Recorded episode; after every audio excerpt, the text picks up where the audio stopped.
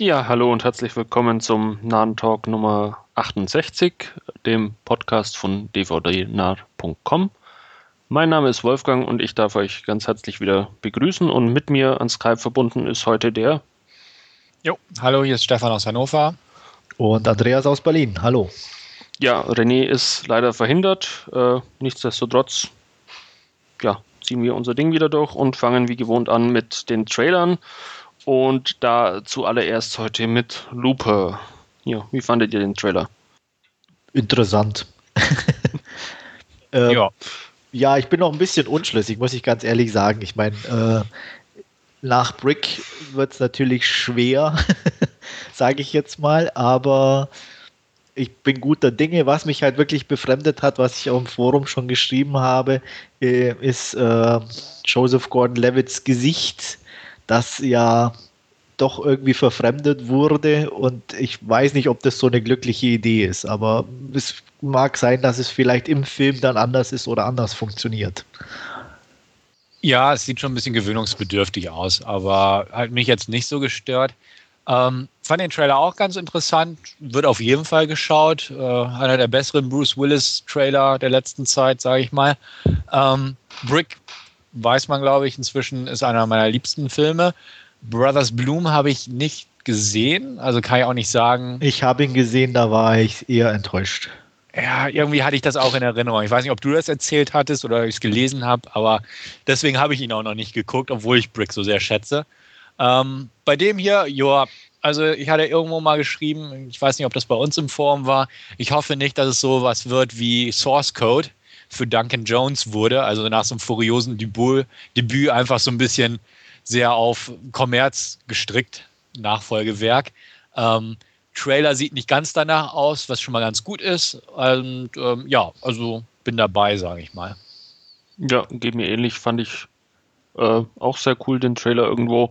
Ähm, ja, die Zeitreisetheoretiker werden sich natürlich drüber aufregen, wenn dann dieselbe Person in unterschiedlichen. Ja, geht ja gar nicht, ne, ja. dass die sich selber treffen. Ja, da äh, ist ja sofort ein schwarzes Loch erscheinen oder genau. was auch immer. Aber, Aber gerade das finde ich schon von, mal alleine gut, ja. irgendwie das einfach zu ignorieren. Ja. Bin ich gespannt, was die daraus machen. Also ähm, Brothers Bloom würde ich mir auch irgendwann mal noch anschauen. Den habe ich, glaube ich, auf meiner Leihliste stehen. Und Brick, ja, wie Stefan schon sagt, ich glaube, wir hatten auch Podcast schon mal besprochen. Mhm.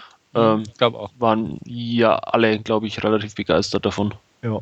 Kann ich mal wieder angucken, wenn ja. der gelingt. Gut, guter Aufhänger mal wieder, ja. Wäre eine, ja. wär eine Möglichkeit. Ja, ich habe den auch noch gar nicht auf Blu-ray geguckt, fällt mir ein. Ich habe zwar die im Regal stehen, aber so wirklich geguckt habe ich noch nicht. Ich weiß gar nicht, ob ich die Blu-ray überhaupt habe von dem. Hm. Ah. Muss ich auch ändern. ändern. Ja. Gut, dann hätten wir zumindest das geklärt. Ja, genau. Schauen wir weiter zum nächsten Trailer zu Savages, dem neuen Film von Oliver Stone. Ja. Mach. sprich. sprich. Da spreche ich. Ja. Sprich. Okay, also ich spreche dann mal. Ähm, ja, fand ich recht angenehm, muss ich sagen. Sieht äh, nicht zu glatt aus, was ich sehr angenehm fand. Äh, zwar optisch natürlich, klar, aber jetzt so storymäßig, ähm, wo, wo es direkt hingeht, ob so wirklich mehr Action-Revenge-mäßig oder mehr Drama ist, ist noch, denke ich, ein bisschen schwierig abzuschätzen, aber ich kann mir vorstellen, dass eine gute Mischung wird.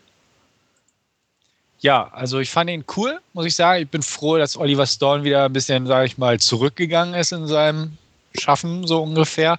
In letzter Zeit hat er eher so Wall Street, äh, W, World Trade Center gemacht, also von der Bildersprache und von den Inhalten so ein bisschen gemäßigter, möchte ich einfach mal so sagen.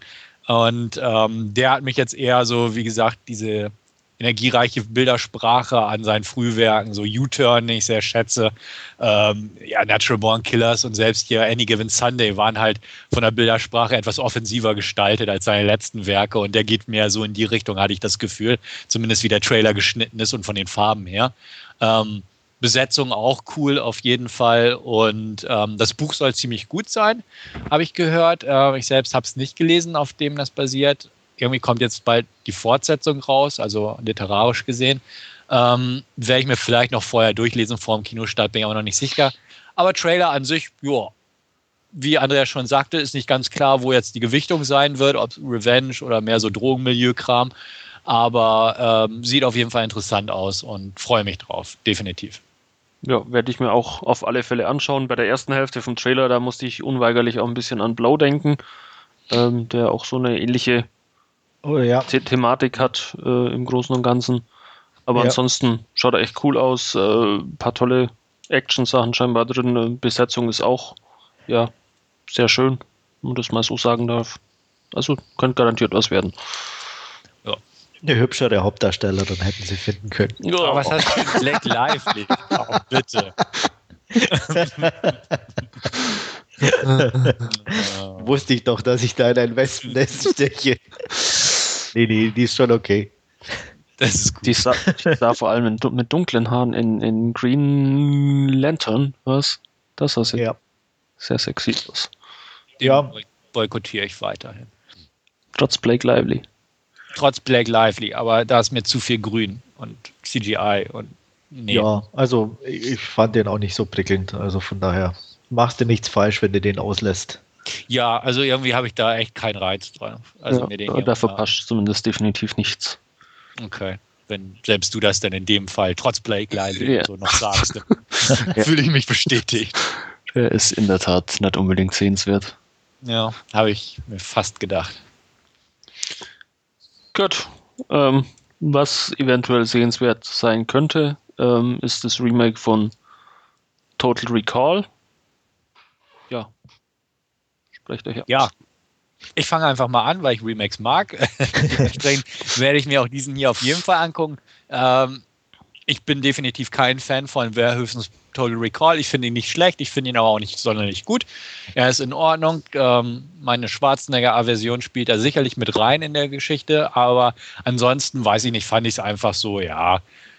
Ich sag mal, in der Jugend war der recht cool, weil er brutal und oh, ist, aber inzwischen hat sich das echt gelegt bei mir. Ich habe den vor einiger Zeit nochmal angeguckt und dachte auch, ja, es ist nett. Michael Ironside ist cool, aber ansonsten hat ein paar nette Pappkulissen, durch die sie am Ende latschen, aber ja, ich, ne, drei brüstige Frauen reißen mich jetzt nicht mehr vom Hocker in meinem gesetzten Alter. also, ja, ja, ähm, ja, hat, hat so seinen Reiz irgendwie jetzt ähm, vollends so ein bisschen verloren. Ist immer noch solide Unterhaltung. Dementsprechend der neue, okay, hm, Kurt Wimmer im Drehbuch ähm, wird wohl auch nicht so tiefschürfende Kost rausholen und ja, unser Les Wiseman als Regisseur ist auch mehr Style over Substance, aber hier sollte es eigentlich passen. Die Effekte an sich sehen bisher ziemlich gut aus, bis auf so irgendwie eine Greenscreen-Szene fand ich, dieser mit so einer Explosion und wo Kate davor steht, die sah irgendwie im Trailer ein bisschen komisch aus. Aber sonst fand ich das ganz nett. Dass es nicht auf dem Mars spielt, ist auch eigentlich gut zu verschmerzen. Und ja, Colin Farrell, ja, Fright Night Remake gerade erst ja gesehen gehabt, nett. Und Kate Beckinsale und Jessica Biel passen eigentlich auch. Also Brian Cranston als Bösewicht passt. Wird geguckt. Kino. Ja, ich freue mich auch auf den. Ähm, ich mag auch das Schwarzenegger-Teil. Ähm, fand ich ganz witzig. Ist einer so dieser, dieser ja, Schwarzenegger-Filme, die man durchaus öfters mal anschauen kann, oder ich zumindest. Ähm, aber das Remake, der Trailer sah auf alle Fälle sehr, sehr cool aus. Äh, auch das Setting dann mit äh, dieser, dieser Riesenstadt quasi und diesen schwebenden Autos und unten am Boden dann wieder diese, ja, in Anführungszeichen alte Stadt. Also fand ich sehr cool. Ähm, und dann natürlich äh, Kate Beckinsale und Jessica Biel, die sich gegenseitig auf die Plauze hauen. Ja. ja. Könnte Spaß machen. Werde ich mir garantiert anschauen. Ja, gibt mir ähnlich. Also sieht spaßig aus. Viel erwarten tue ich mir nicht. Nette Action-Unterhaltung. Ähm, ich habe den alten auch schon eine Weile nicht mehr gesehen. Äh, fand den eigentlich auch mal recht ordentlich.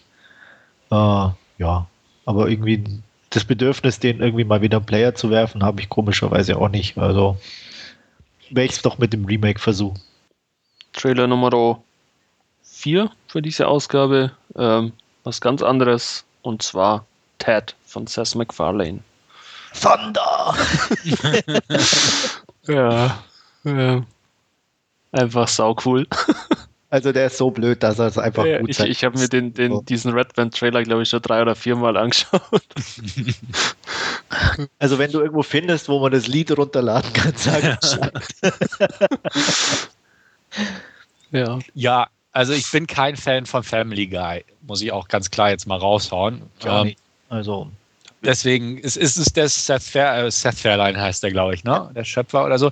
Der, der Humor schimmert schon durch, aber wie Andrea schon sagt, der, der Trailer ist einfach so blöd und die Idee ist so doof, aber er macht Spaß. Also klar werden da viele, möglichst viele Gags drin sein, die unter die Gürtellinie zielen und da auch wahrscheinlich irgendwo treffen.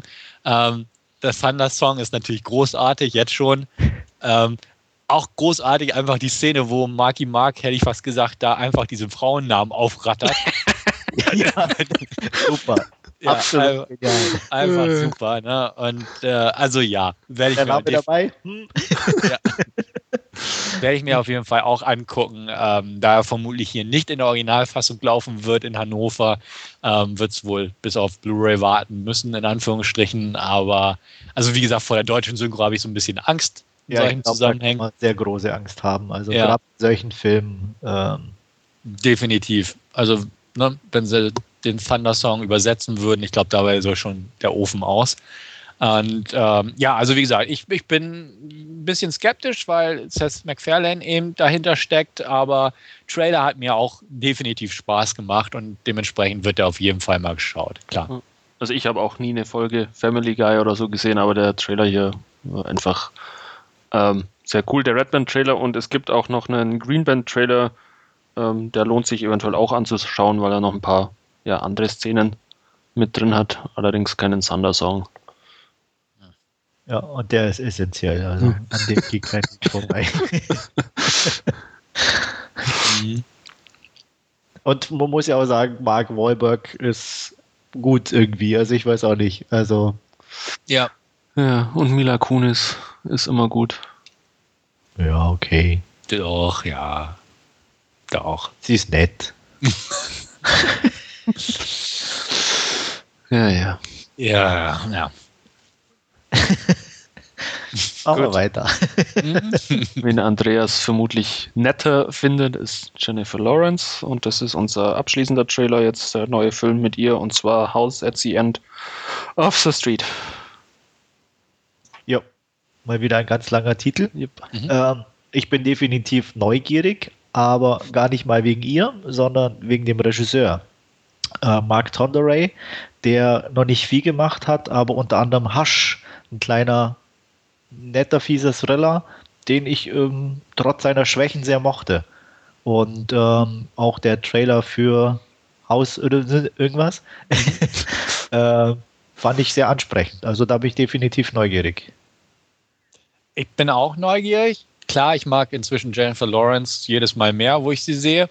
Ähm, Trailer sieht schick aus, stylisch, modern, so wie ich es auch gern habe. Und ähm, bei Testvorführungen ist der wohl sehr gut angekommen, der Film. Dass der wirklich also ein paar nette neue Impulse ins Genre injiziert. Zwar jetzt nicht unbedingt Kevin, Kevin in the Woods mäßig, derart stark mit dem Genre spielt, aber durchaus ein paar nette, ja, einfach Variationen reinbringt. Also kam ziemlich gut an in den Testvorführungen. Ähm, dementsprechend müssen wir nicht unbedingt 0815 Kost erwarten im Sinne von konventionell Abläufe und so ein Kram. Ähm, ja, ansonsten ist das auch mein Genre. Das, ist, das passt einfach. Also wird geschaut, klar. Ja, mein Genre ist es nicht. Ähm, Trailer hat sich für mich nur wegen Jennifer Lawrence Dekolleté irgendwo gelohnt. Ansonsten, ja, werde ich den Und wohl. Elizabeth Shue ist dabei. Ja. Aber ansonsten werde ich den mit ziemlicher Sicherheit auslassen, außer ihr. Ja, sag nicht mit ziemlicher Sicherheit. au, aus, ne? außer ihr könnt was Ja, genau, sagen eben. zu Positives berichten. Wir kriegen dich schon dazu. ja, ja. ja. Sonst, Ja. sonst noch was? Hatten wir ja mal eine gute Auswahl da. Ja, ich denke auch. Also sind auf jeden Fall ein paar interessante Sachen im anderen Rollen. Mhm. Dann gehen wir weiter zu unserer Rubrik Last Scene und da wird Andreas heute mit Submarine anfangen.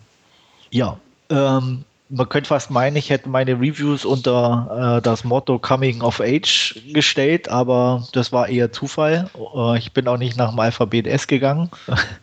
aber naja, ich habe mir angeguckt Submarine, das Regiedebüt von Richard Ayoade oder so ähnlich. Ähm, manche werden ihn kennen als Darsteller in The IT Crowd. Und ähm, ja, worum geht's? Es geht um den 15-jährigen Oliver Tate. Ähm, sehr eigenwilliger, eigenbrödlerischer Typ, ähm, der sich in eine Mitschülerin verliebt und unbedingt seine Jungfräulichkeit natürlich auch verlieren will. Äh, parallel dazu hat er sehr exzentrische Eltern, vor allem seine Mama ist ein bisschen neben der Spur. Ähm, seine Eltern hatten auch schon lange keinen Sex mehr was er immer daran merkt, dass das äh, Licht im Schlafzimmer nicht mehr auf Halbdimmer ist, sondern immer auf volle Beleuchtung. und er geht immer rein und testet immer, wo das Licht gerade steht, um zu gucken, ob sie denn endlich mal wieder miteinander geschlafen haben. Ähm, gegenüber zieht leider dann noch ein Ex-Freund von ihr ein, was das Ganze ein bisschen verkompliziert. Ähm, man merkt schon, es ist so ein, so, ein, so ein bisschen so eine ja, typisch schräge britische Coming-of-Age-Komödie, die definitiv auch ihre Schwächen hat, aber einfach auch ein paar ähm, klasse Sachen mit dabei ist. Also ähm, auch, auch ein bisschen schwarzhumorig. Ähm, seine Freundin, die er dann auch rumkriegt, ähm, hat eine Mama, die hat Krebs und ähm, die ist also, steht kurz davor zu sterben. Und ähm, er hat mal gelesen, dass es also ähm, hilft, wenn man irgendwie vorher ein Haustier verliert und sich an den Tod schon mal gewöhnen kann, weswegen er losgehen will, um ihre Katze zu ertränken. Äh, das klappt aber nicht ganz, weil die blöderweise vorher vom Zug überfahren wurde. Aber ja, also so in die Richtung geht es auch manchmal. Also es ist auch so, wie gesagt, ein bisschen schräg, ein bisschen schwarzhumorig. Ähm, es ist nicht alles perfekt, aber es ist ein definitiv ansehbarer, unterhaltsamer, netter kleiner Film. Äh, wie gesagt, wer so ein bisschen das, das britische Teenage Weird Movie ein bisschen in die Richtung mag, sollte definitiv mal einen Blick riskieren. Mich hat er sehr unterhalten und ähm, deswegen gibt es von mir auch gute sieben von zehn Punkten. Gibt es den auf, äh, in, in Deutschland zum Ausleihen? Ja, ist bei ähm, okay. Love erhältlich, aber ich glaube nur als DVD. Ja, macht ja nichts. Ja, aber hätte ich mir dann zum Laien, genau. Wohl, ähm, wohl mal auf die Liste setzen, ja. Ja. Ja. Du wohl weniger, Stefan? Eher weniger, ich wollte es gerade sagen. Also ist bestimmt nett, glaube ich dir gern, aber ist einfach nicht so meins. Ja, nee, es sind war, war wirklich nett, nette Sachen mit dabei. Also es ist äh, Sally Hawkins spielt die Mutter, die kennt der ein oder andere vielleicht. Und ähm, Paddy Considine äh, spielt den Nachbarn, so ein, so ein Esoterik-Typen. Also allein der ist schon recht cool. Ähm, macht im Garten nachts ähm, Kung-Fu-Übungen, während er von seiner Freundin sich einblasen lässt. muss, muss also man, man merkt, es ist. Muss ich jetzt die Priorität von niedrig auf hoch umstellen, oder? das, das war das Argument. Ja. Also es ist schon, wie gesagt, ganz, ganz, ganz gut ansehbar. Jo ähm, zu von der doch etwas leichteren Unterhaltung in, zu der ganz schweren. Und zwar habe ich mir angeguckt Snowtown. Ähm, da geht es um einen 16-jährigen Jungen. Ähm, würde man wahrscheinlich, äh, wenn er aus Amerika kommen würde, White Trash ein bisschen bezeichnen. Ähm, da es in Australien spielt, weiß ich nicht, wie man die Leute da nennt, aber er ist auf jeden Fall ähm, ja in so sehr ärmlichen Verhältnissen unterwegs. Ähm, seine Mutter ist alleinerziehend, ähm, hat einen größeren Bruder und zwei jüngere, wobei einer von den beiden auch leicht debil ist. Also es ist ein sehr schwieriges Familienverhältnis. Dazu kommt, ähm, ich glaube, das kann man auch ähm, sagen, ohne Umschweife, dass er von seinem älteren Bruder mal ganz dezent vergewaltigt wird zwischendurch. Also er hat es nicht leicht. Eines Tages kommt ein neuer Mann in das Leben der Familie, neuer Freund der Mutter, und, ähm, ein sehr cooler Typ, äh, fährt Motorrad, lässt sie mitfahren, also ähm, schon so jemand, auf, zu dem man ein bisschen aufschauen kann. Ähm, man merkt aber auch gleich, dass er nicht so, so ist, wie er so nach außen hin scheint. Also es gibt schon so die einzelnen Szenen, wo man merkt, okay, da ist ein bisschen mehr dahinter. Ähm, es dauert auch nicht lang, bis man mitbekommt, was es ist. Und nachdem der Film auf wahren Begebenheiten äh, beruht, ähm, kann man sagen, dass es hier um Serienkiller geht. Ähm, ja, und unser Hauptdarsteller, der 16-jährige Jamie, wird halt über kurz oder lang eingebunden in die netten kleinen Quälereien und Morde. Und es ist schon recht heftig, also teilweise. Ähm, also es ist ein wahnsinnig langsamer Film, also es passiert kaum was. Es gibt zwei Szenen, wo man äh, so aktiv dabei ist, wie so ein Mord geschieht oder auch davor. Ähm, und also es ist vor allem eine Szene, die ist schon echt extrem hart. Also da, also sie ist nicht, wie soll ich sagen, also sie ist nicht blutig oder was, aber rein vom psychologischen her, es ist schon echt krass.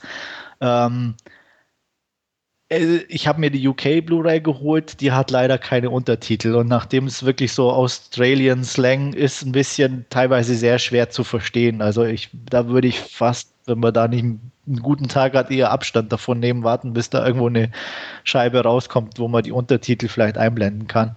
Mhm. Ähm, aber insgesamt schon ein sehr, sehr kraftvoller Film nicht einfach, äh, definitiv. Und auch, äh, ich sag mal so, durch das, dass er wirklich so ein, so ein total langsamer Film ist mit ganz ruhigen Einstellungen teilweise und es insgesamt eigentlich wenig passiert.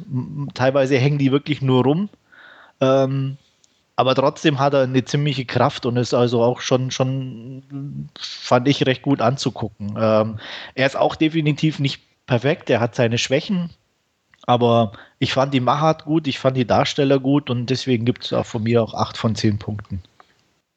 Ja, ich hatte den letztens auch durch Zufall mal irgendwo entdeckt. Ich weiß es gar nicht. Ich glaube, da bin ich meine australische Blu-ray-Seite mal ein bisschen durchgegangen und da bin ich aufs Cover gestoßen. Äh, hatte mir das auch angelesen und auch ein paar Kritiken in der IMDB nachgeblättert. Ähm, klang alles ziemlich gut. Ähm, ja, irgendwann mal, sage ich. Also auch das, was du sagst, klingt definitiv gut und könnte mir auch durchaus gefallen. Ich habe ja nichts gegen ruhiges Tempo, ja. solche, solche düsteren Materien, sage ich mal. Ähm, dementsprechend irgendwann mal, wenn er mir günstig, was weiß ich, über England oder so in die Arme fällt, dann werde ich auf jeden Fall mal schauen. Also neugierig bin ich spätestens jetzt, wo du das nochmal so gesagt hast, dass er ja auch sehenswert ist. Also wie gesagt, ich finde schon, also er ist nicht mhm. einfach, aber auf jeden Fall sehenswert. Ja, Wolfgang? Ja, ich weiß nicht so recht, aber ich könnte mir vorstellen, ja, also dass, er, dass er mir ein bisschen zu anstrengend vielleicht ist dann. Ja, es ist schon, also ich würde, glaube ich, auch nicht so in deine sonstigen Filme irgendwie reinpassen, die du gerne guckst oder äh, wär, ich weiß nicht, also deswegen wäre ich da auch hm. ein bisschen. Hm. Also ich habe ja ab und zu mal durchaus solche Ausreißer drin, aber äh, ja. reizt mich jetzt nicht unbedingt. Ja. Also wie gesagt, ist eh schwierig, ja. aber auch. Ähm, also mir hat er auf jeden Fall gefallen. Jo, das war's diesmal schon. Mehr habe ich gar nicht geguckt. Gut, dann oh. Stefan, machst du jetzt weiter. Gut, ich habe mir drei ja, Produktionen, sage ich mal, ausgesucht, die ich in letzter Zeit geschaut habe. Ähm, beginnen möchte ich mit einer Fernsehserie, beziehungsweise der ersten Staffel einer Fernsehserie, und zwar The Killing. Ähm, basiert auf einer dänischen Fernsehserie, ähm, die in England zum Beispiel auch als The Killing bekannt ist. Äh, den Originaltitel spreche ich hier lieber nicht aus, weil der garantiert daneben geht. Smörebröt? Nee. Vor Bürdelsen oder so ähnlich. Also Smörebröt. Ja, gut. In Deutschland offenbar unter dem Titel Kommissarin Lund bekannt. Aha. Ich glaube, das lief das irgendwie im TV gerade irgendwo, habe ich meine ich. Ja. Okay. Also es klingelt auf jeden Fall was, wo du das so sagst. Ja, also ich hatte den gerade mal nachgeschlagen, weil ich dachte, okay. gibt es da überhaupt einen deutschen Titel? Und Kommissarin Lund aus dem Jahr 2007 das Ganze. Ich habe mir allerdings, sage ich mal, die, die US-Remake-Version sozusagen angeguckt. War, ja, klar. Ja. The Killing lief auf AMC in den USA und ähm, ja, kurze Zusammenfassung, worum geht's? Es geht um ein junges Mädchen, das zuerst verschwindet und relativ auch bald als ermordet aufgefunden wird. Ähm, und fortan im Laufe dieser ersten Staffel durchzieht das Ganze drei verschiedene Handlungsfäden, die miteinander verwoben sind, logischerweise. Einmal geht es um die polizeilichen Untersuchungen. Da wird eine ähm, ja, erfahrene Polizistin mit dem Fall betraut, Sarah Linden, gespielt von Mirelle Inus. Äh, ist der letzte Tag im Prinzip, dass sie in der Stadt verbleibt. Ich glaube, ich glaube, das war Seattle. Seattle oder Vancouver. Ich müsste ich selbst nochmal nachschauen. Ähm, wie auch immer, sie ist also den letzten Tag, will eigentlich zu ihrem Verlobten ähm, und ihrem, so also ihr Sohn ist bei ihr. Sie ist alleinerziehende Mutter, hat aber einen Verlobten, der wohnt in Kalifornien, mit dem will sie äh, demnächst heiraten und halt zu ihm ziehen. Sprich, es ist ihr letzter Tag, eigentlich hat sie gar keinen Nerv mehr drauf, ähm, ist zusammenpacken, aber sie ist halt, ja, die erfahrenste und wird nochmal kurz eingespannt von ihrem Chief, einfach den Fall anzugucken und gleichzeitig den neuen Mann äh, im Team einzuarbeiten. Äh, Stephen Holder, gespielt von Joel Kinnaman.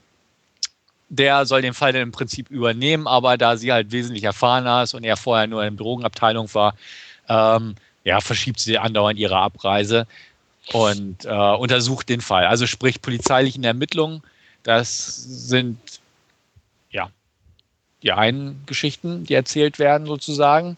Ähm, die zweite bezieht sich auf die Familie ähm, denn die entstammt einer ganz normalen, gut bürgerlichen Familie, hart arbeitende Leute. Die Eltern sind, ähm, ja, die Mutter ist Hausfrau, kann man sagen. Der Vater ist Umzugsunternehmer. Dann gibt es noch eine Schwester, die mitarbeitet, weil es noch zwei jüngere Geschwister gibt, zwei Jungs. Ähm, und dieser Plotstrang beleuchtet im Prinzip die Familie und die Auswirkungen der Tat, also ne, Verlust. Also sprich, das ist der richtige Drama-Anteil der Serie. Und dann gibt es noch einen dritten Plotstrang, ähm, da bezieht sich auf einen Politiker. Ähm, Darren Richmond heißt der Mann, gespielt von Billy Campbell. Er möchte unbedingt Bürgermeister werden, ist mitten im Wahlkampf. Und äh, da geht es im Prinzip um seinen Wahlkampf, wie er versucht, ähm, ja, den amtierenden Bürgermeister im Prinzip zu besiegen. Ähm, wie sein Wahlkampfteam arbeitet. Er versucht eigentlich, weil er auch vorher seine Frau verloren hat, unter bestimmten Umständen, die ich hier nicht spoilern möchte, äh, versucht er die Sachen aus der Öffentlichkeit rauszuhalten und einen fairen Wahlkampf zu führen, was aber schwer möglich ist, sage ich mal, in den USA. Und wie gesagt, im Laufe dieser ersten Staffel werden diese Handlungsstränge miteinander verwoben. Es geht einfach damit los, dass die Leiche zum Beispiel im Kofferraum eines Wahlkampffahrzeugs gefunden wird. Und ja, also ich will gar nicht ins Detail gehen, was die Serie von vielen anderen unterscheidet ist ganz einfach, dass ähm, sie sehr ruhig ist. Also sie ist extrem, also nicht extrem ruhig, aber sie ist, ne, äh, ich sag mal, die ganze erste Staffel hätte CSI in einer Folge abgehandelt, so ungefähr. Ähm, er nimmt sich, sie nimmt sich wirklich Zeit, um die Figuren auszuloten und das ist wirklich ein Vorteil an der Geschichte, weil man lernt die sehr schnell und sehr gut kennen die Leute und das gefiel mir. Also sei es die beiden Polizisten, die das Ganze untersuchen, ähm, das Wahlkampfteam und erst recht die Eltern. Das passt eigentlich sehr schön, vor allem weil die auch sehr gut dargestellt werden von den Schauspielern. Sind ein paar bekannt, also halbwegs bekannte Gesichter dabei. Ähm, ja, Michelle Forbes kennt man aus bestimmten Serien oder äh, Brent Sexton spielt den Vater, Billy Campbell kennt man auch zumindest vom Sehen. Ähm, ist aber alles so zweite Reihe. Also so sind so unbekannte Gesch Gesichter in dem Sinne, dass, dass sie halt nicht so vordergründig präsent sind und dass man gleich irgendwie von da aus auf Typecasting oder so schließen könnte. Ähm, aber es sind wirklich gut besetzte Rollen, die, und das ist wirklich schön gemacht. Ähm, was so ein bisschen auch dafür spricht, so für den ganzen Stil. Patty Jenkins hat äh, zum Beispiel die Pilotfolge gedreht. Patty Jenkins ist ja die Regisseurin von Monster zum Beispiel. Brad Anderson, der in letzter Zeit zwar nicht so gute Filme abgeliefert hat, aber unter anderem auch Session 9 und Der Maschinist hat das Season-Finale gedreht. Und ähm, ja, es ist halt sehr düster. Also es ist eine düstere Serie, dadurch, dass es da oben in Washington State spielt, sage ich mal. Äh, ja, Wolkenverhangen andauernd, regnerisch ähm, aber nie so in Fincher-Gefilde abgleitend, sage ich mal. Es ist also sehr ruhig gehalten, also sehr, sehr down to earth, sage ich mal. Und einfach vom Tempo her sehr ruhig. Ähm, hat so ein bisschen natürlich die Angewohnheit, im klassischen Fernsehverlauf zu folgen und am Ende jeder ähm, Folge in so einen kleinen Cliffhanger zu münden, von dem manche ganz nett sind, manche hätten nicht sein müssen, wo man merkte, ach, man musste jetzt einfach einen kleinen Cliffhanger einbauen. Ähm, die Serie profitiert davon, behaupte ich jetzt einfach mal, wenn man sie an einem Stück gucken würde. Also diese, die erste Staffel zumindest. Ähm, ganz einfach aus dem Grund, einfach da sie so ruhig ist und auf Charakterentwicklung spielt, dass wenn man dann eine Woche zwischen hätte, ähm, ja, sage ich, behaupte ich einfach mal, da geht eine Menge verloren. Also man verliert vielleicht leichter das Interesse einfach dadurch. Und äh, ich konnte die mir an einem Stück angucken. Ich habe mir die britische Blu-ray-Version geholt. Das ging eigentlich ganz gut, weil die nicht so teuer ist. Ähm, die erste Staffel besteht aus 13 Folgen. Man muss dazu auch sagen, jede Folge spielt einen Tag. Also ähm, ne, Tag 1 ist im Prinzip Verschwinden und Fund der Leiche bis hin zu Episode 13, also Tag 13. Ähm, ja, was soll ich dazu sagen? Wer, wer, Interesse hat an dem, was ich gesagt habe, soll sich die holen. Wie gesagt, ist nicht so teuer, die britische Blu-ray. Ähm, ich habe keine Ahnung, wie der Vergleich zur dänischen Originalserie ist, kann ich nichts sagen. Ähm, ich, ja, das Grundkonzept wird, denke ich mal, dasselbe sein, aber das ist halt jetzt so schön amerikanisiert vom Setting und von den Familienverhältnissen her. Das passt schon ganz gut. Wer mir eine kleine herausragende Erwähnung wert ist bei dieser Serie, ist der erwähnte männliche Detective, Joel Kinnaman, spielt den. Ähm, ist noch ein relativ unbeschriebenes Blatt, sage ich mal, aber wird, denke ich, in den nächsten Jahren ganz gut durchstarten. Nicht nur, weil er Robocop im Remake jetzt spielen wird, sondern weil er einfach ein verdammt guter Schauspieler ist. Und ähm, er ist Schwede. Ähm, Alter Schwede. Mal, genau, er ist Schwede. Ich habe mal geguckt, ähm, ja, diese schwedischen Produktionen sagen mir alle nicht viel. Ähm, GSI, Spezialeinheit Göteborg, hat er irgendwie eine Hauptrolle gespielt. Äh, in Verblendung hat er mitgespielt, aber äh, im Fincher Remake und spielt jetzt auch noch zwischendurch immer wieder in irgendwelchen skandinavischen Produktionen mit. Ähm, also wie gesagt, der hat mir super gefallen, weil er auch so ein ja, war halt auch undercover, war drogenabhängig dadurch auch, kämpft, hat sich da rausgekämpft. Und er spielt die Rolle einfach sehr gut. Ist Jahrgang 79 ähm, und wirklich ein guter Schauspieler. Also das ist so, so ein One-to-Watch, kann man sagen. Der wird in Zukunft, denke ich mal, was reißen. An sich, ähm, bewertungstechnisch würde ich auf eine gute 7 von 10 gehen. Ähm, es gibt eine zweite Staffel, die läuft wohl gerade jetzt erst in den USA an. Ähm, der Fall, also die erste Staffel ist mehr oder weniger abgeschlossen, aber vielleicht auch nicht, in Anführungsstrichen. Also da kann noch was kommen. Ähm, so an sich ist eigentlich ein rundes Bild. Also wie gesagt, ich habe das sehr schnell über ein langes Wochenende mir die 13 Folgen angetan und ähm, hat meine Aufmerksamkeit immer halten können. Aber man muss halt definitiv nichts im Sinne von CSI Miami oder sonstige temporeiche flashy US-Kost erwarten, sondern es ist wirklich down to earth und dramalastig das Ganze. Ähm, ja, ich, ich spreche dich mal an, Wolfgang, weil du durchaus auch mal die eine oder andere Serie guckst. Hört sich das interessant für dich an oder eher weniger? Ja, das hört sich durchaus ähm, interessant an. Also ich werde es auf alle Fälle mal auf dem Radar behalten. Ähm, du hast jetzt mit 7 von 10 bewertet. Ich habe jetzt bei der IMDb gerade ein bisschen nachgeschaut. Da ist sie mit 7,9 ähm, im Durchschnitt bewertet und ähm, das, was war das dänische Original, sogar nochmal ein bisschen besser mit 8,5. Also das scheint ja dann doch sehr gut anzukommen auch. Mir hat es bis jetzt gar nichts gesagt, muss ich ganz ehrlich sagen.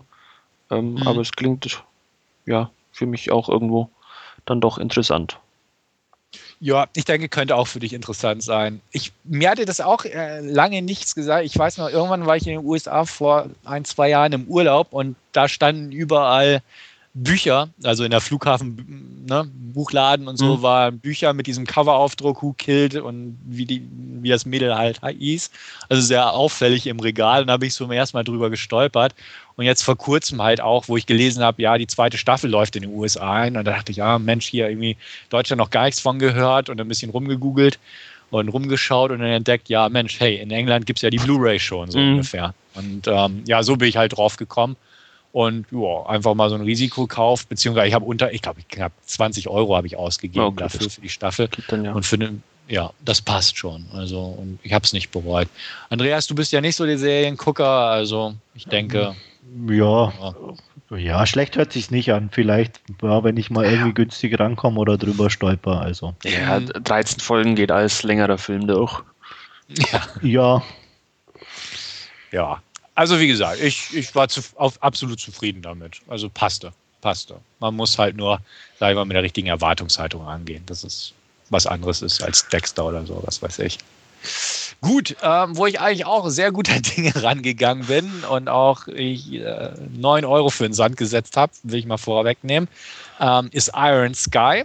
Also sprich, ich war mal wieder im Kino ähm, ich habe gelernt, dass europäische Filme nichts für mich sind, hätte ich fast gesagt. Ähm, ja, aber das wussten wir doch vorher schon. das wussten wir schon, schon aber ne, ich, ich bin ja so, dass ich offen bin und durchaus mir solche Projekte rausgucke und sage, Mensch, geben wir den Deutschfinnen mal eine Chance. Australier waren ja auch in der Koproduktion dabei, also sage ich mal, na, hätte ja klappen können, zumal der Trailer ganz lustig aussah und ja, die Prämisse Nazis vom Mond beziehungsweise Nazis auf dem Mond sich ganz lustig anhört. Worum geht's? Ähm, ja, die Deutschen haben den Zweiten Weltkrieg bekanntermaßen verloren, aber die Nazis haben es geschafft, sich auf dem Mond abzusetzen und dort äh, auf der dunklen Seite des Mondes. Äh, was das denn jetzt schon? Du hast Nazis gesagt. Nein, die, dunkle, so, ja. die dunkle Seite des Mondes.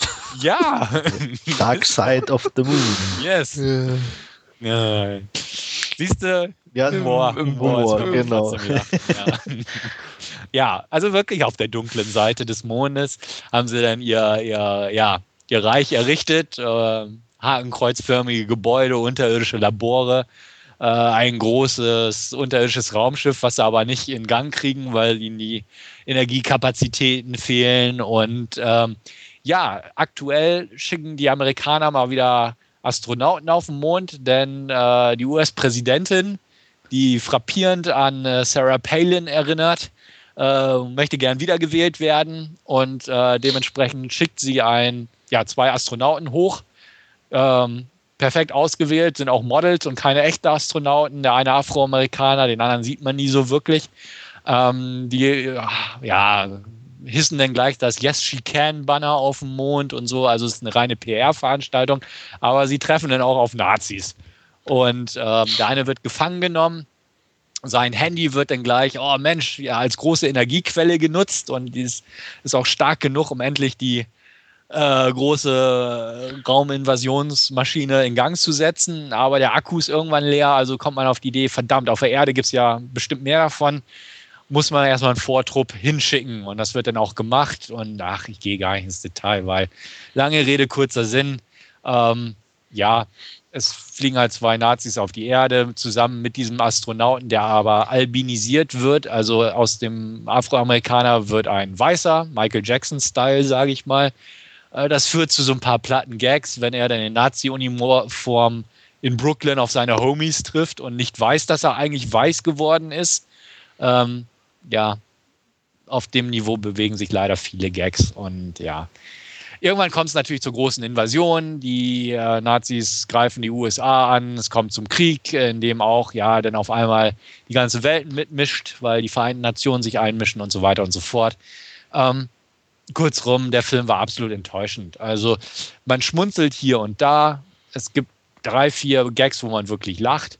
Aber das reicht natürlich nicht. Ähm, Problem des Films ist grundsätzlich, er ist nicht trashy und das passt einfach nicht.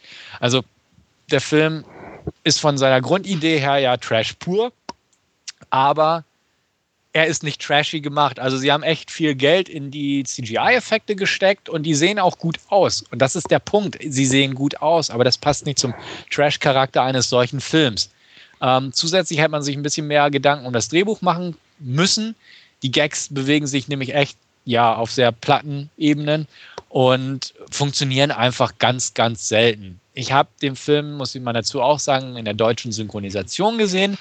Ich kann leider nicht dazu äh, viel dazu sagen, wie das jetzt wirklich auf Englisch kommt. Da kann man vielleicht ein bisschen noch was durch die typischen deutschen Nazi ähm, ja, Akzente rausholen in Sachen, ja, da schmunzelt man vielleicht oder man hat ein paar Wortspiele mehr drin, aber so funktioniert es einfach nicht. Man hat also wirklich jeden, jedes Nazi-Klischee reingebracht von dem dumpfen Skinhead auf der Straße in den USA, ja, bis, bis ja, jedem blöden Spruch eigentlich, bis Wehrmacht und so weiter und so fort.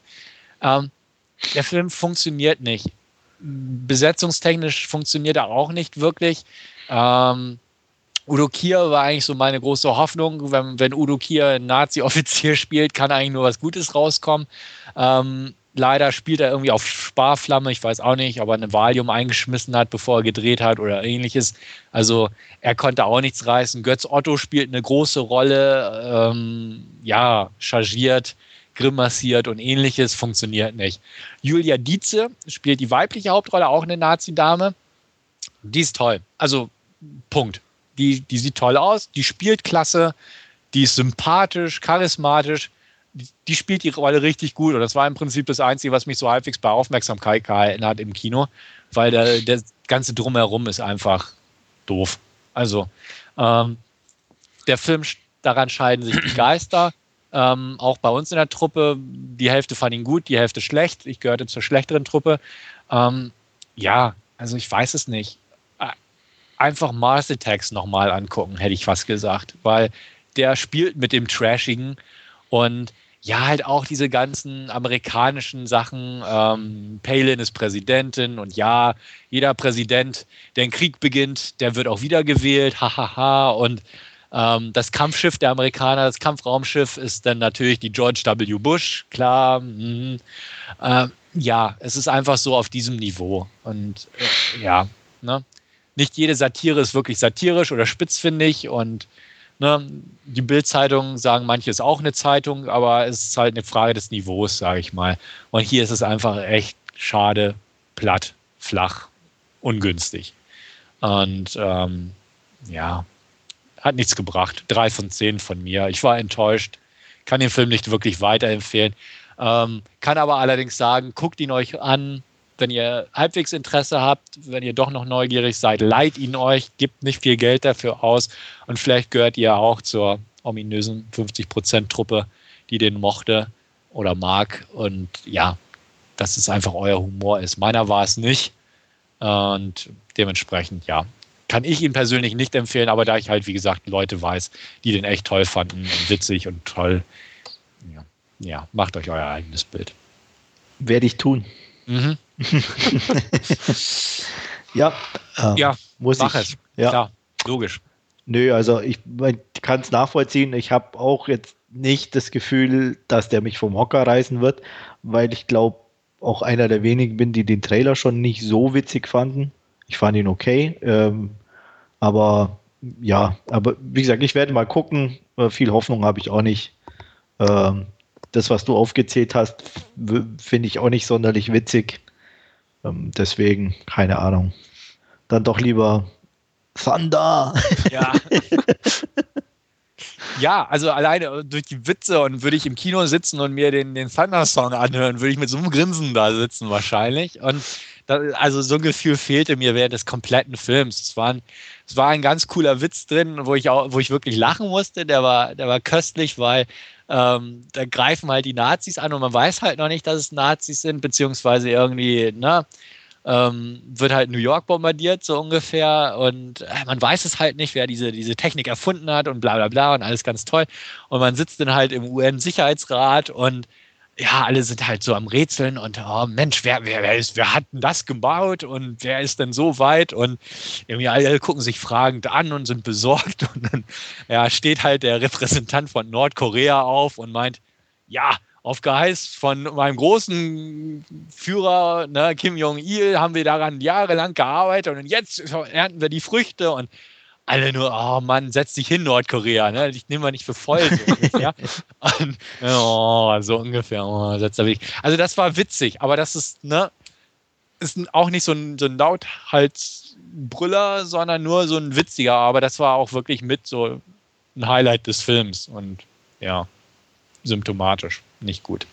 Wolfgang, du schaust dir den bestimmt auch an, oder? Ja, bestimmt. Äh, ja. Irgendwann mal.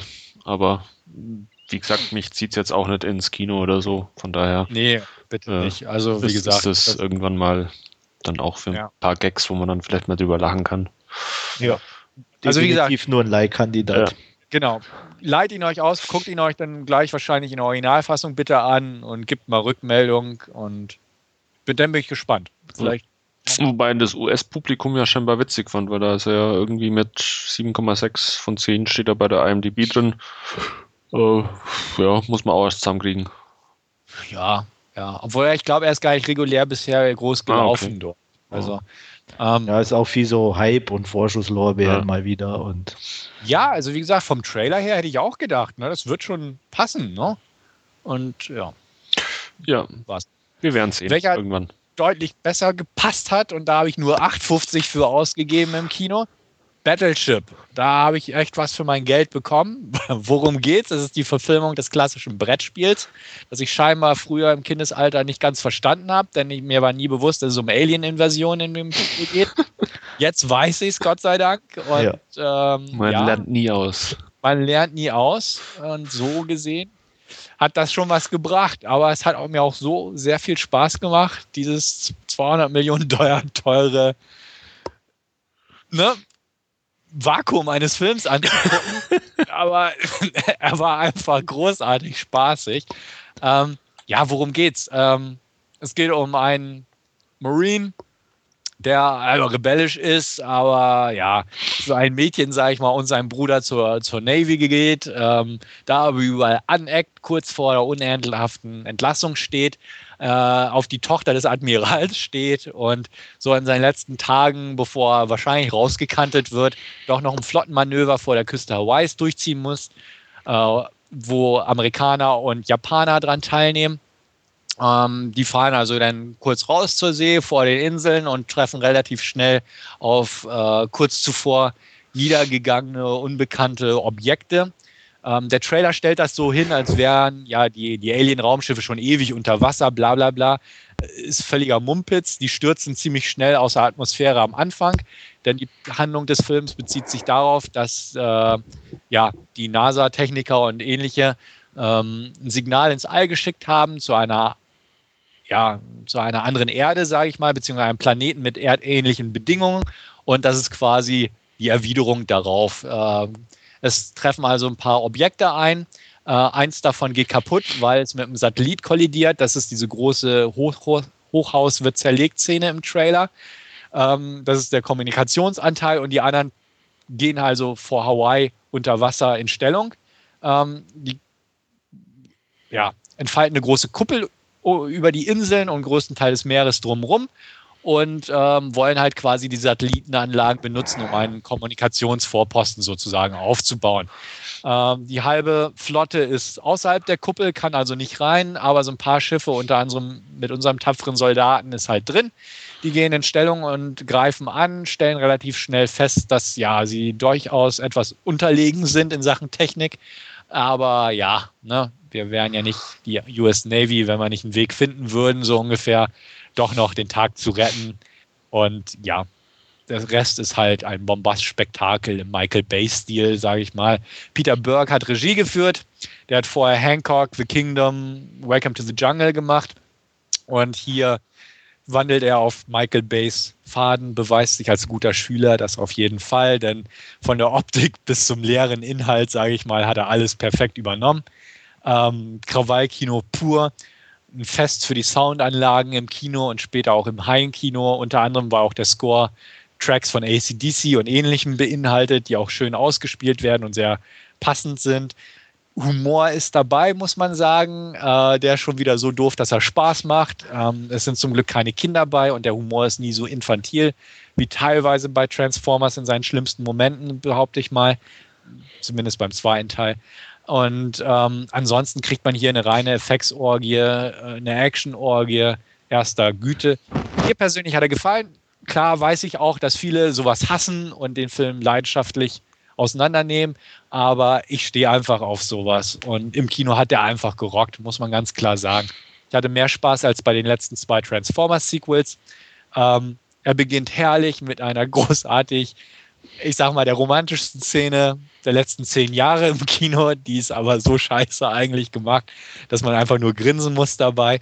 Ähm, ich hatte von A bis Z meinen Spaß. Ganz klar, man weiß, wer lebt, man weiß, wer stirbt in dem Film ziemlich schnell. Er hat Pathos, er ist ein Werbebanner für die Navy.